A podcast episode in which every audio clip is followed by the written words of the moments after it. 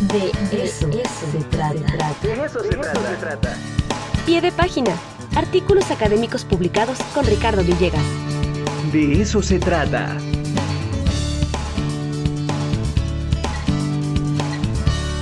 Y ahora el tocayo de los tocayos en lunes. ¿Cómo está, tocayo? Buenos días. hola, tocayo. Hola, Ara, ¿cómo están? Hola, Ricardo. Oye, este, hoy en la mañana nos despertamos con la noticia del Premio Nobel de Medicina. Eh, ¿Cómo se pronuncia, doctora? Esvante Pavo, creo. Sí, a eso llegamos hace rato. Eh, bueno, eso fue lo que más o menos intentamos este, descifrar, pero tú nos dirás cómo se pronuncia este nombre del sueco que acaba de ganar el Premio Nobel de Medicina. No, toca, yo tampoco hablo sueco. bueno, pero vamos a dejarlo así, ¿qué te parece? Vamos a dejarlo así, pues sí, estamos exactamente arrancando eh, la semana, pues quizá de las más importantes en términos científicos, que es precisamente en la que se anuncian los premios eh, Nobel, como sucede desde hace ya muchos años, la primera semana de octubre bien dices, eh, despertamos con eh, los anuncios que se van dando poco a poco, ¿no? Sabemos que, eh, como en este caso, el, lunes o el día 3, se da a conocer el premio de medicina y o de fisiología. mañana será el día en que se dé a conocer el que, el que se va a asignar a física, química, literatura, etcétera, etcétera. El viernes ya está anunciado el premio Nobel de la Paz y, por supuesto, también el de economía. Y bueno, pues en efecto, eh, sabemos, esto es algo que me parece importante comentarlo, eh, el premio Nobel eh, no se otorga a una investigación que haya tenido lugar en el año que está corriendo. Es decir, en este caso no es una investigación que se haya dado a conocer en nuestro 2022, sino que por el contrario, pues prácticamente todos los premios de Nobel pues Nobel se entregan a una eh, trayectoria, a una eh, producción científica que se va eh, consolidando a lo largo de los años y pues es precisamente también el caso del doctor Esvante Pavo, que bueno, pues hemos de decir que quizá la investigación más notable de su, de su producción se dio a conocer en el año de 2010, ¿no? O sea, fíjate, ya tiene eh, prácticamente 12 años que se publicó en la revista Nature, eh, un artículo en el que él junto con otros investigadores de diferentes eh, instituciones descifran el código genético de los neandertales.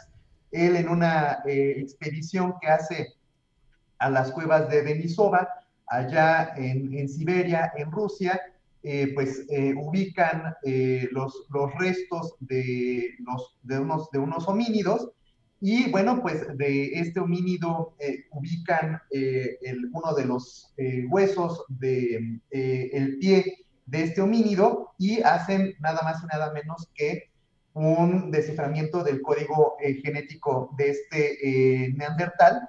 Y bueno, con eso puede descifrarse qué es lo que nos hace eh, humanos, ¿no? ¿Qué es lo que no nos hace propiamente neandertales? Aunque a veces creo que nos comportamos como tales, ¿no? Pero bueno, debo decir que él ya hace eh, un, una explicación muy detallada de cuál es la distancia que tenemos genéticamente entre los neandertales y nosotros los humanos, pero también debo decir que en esta separación, pues él y su grupo de, investigadores pues eh, también identifican a otro homínido que se conoce propiamente como el hombre de Denisova, ¿no? que a lo mejor para muchos de nosotros era algo totalmente desconocido. Y bueno, hoy a 12 años de distancia, pues ya eh, se eh, puede haber confirmado este, este hallazgo. Y bueno, también decir algo que también parece interesante.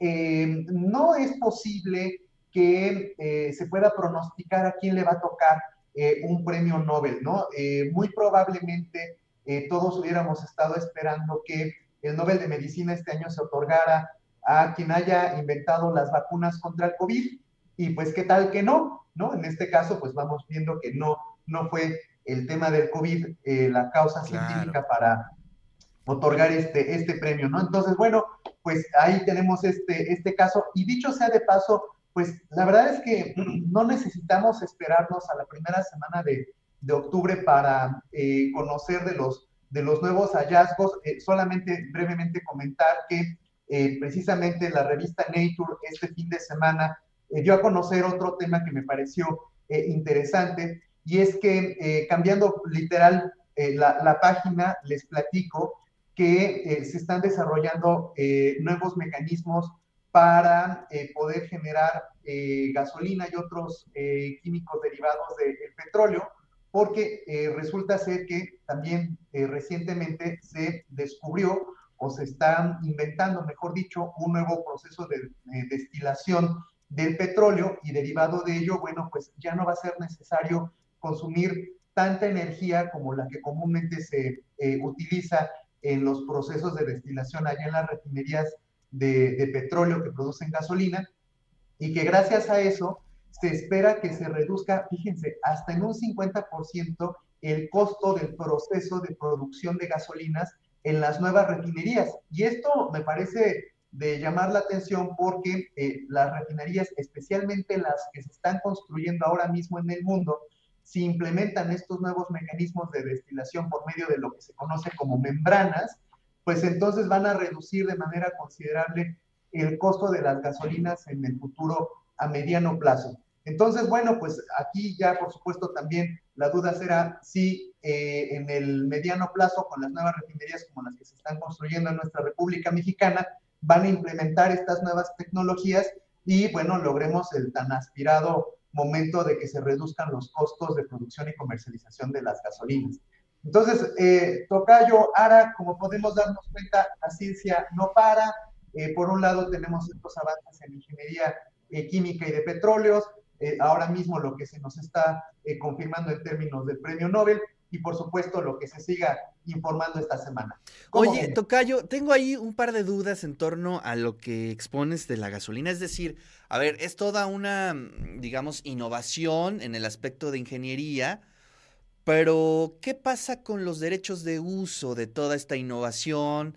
¿Quién la hizo? Si es una empresa, si es un particular porque bueno, de eso va a depender mucho, ¿no? Es decir, ya está la innovación, pero pues ¿cuánto nos va a costar? Igual sale hasta más caro, ¿no? Que la más propia caro gasolina. que las albóndigas.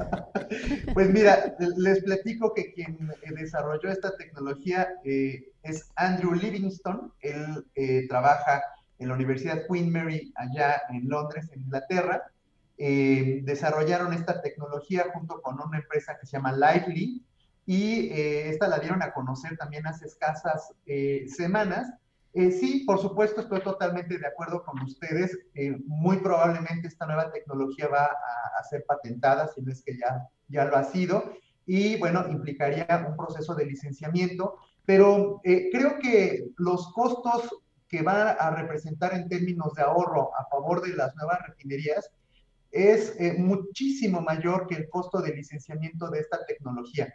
Entonces, realmente, eh, sí, sí va a costar, pero creo que eh, los costos serán eh, menores en términos de lo que se va a, traducir en términos de, ahorro. Entonces, digo, lo, cierto es que nos guste o no nos guste, en este preciso instante, ¿no? Este 3 de octubre, la mayor parte del planeta se sigue moviendo a partir del petróleo, ¿no? Entonces, sí, todos estamos apostando fuertemente a las energías renovables pero no podríamos decir que el salto ya lo dimos, sino que pues es un proceso paulatino.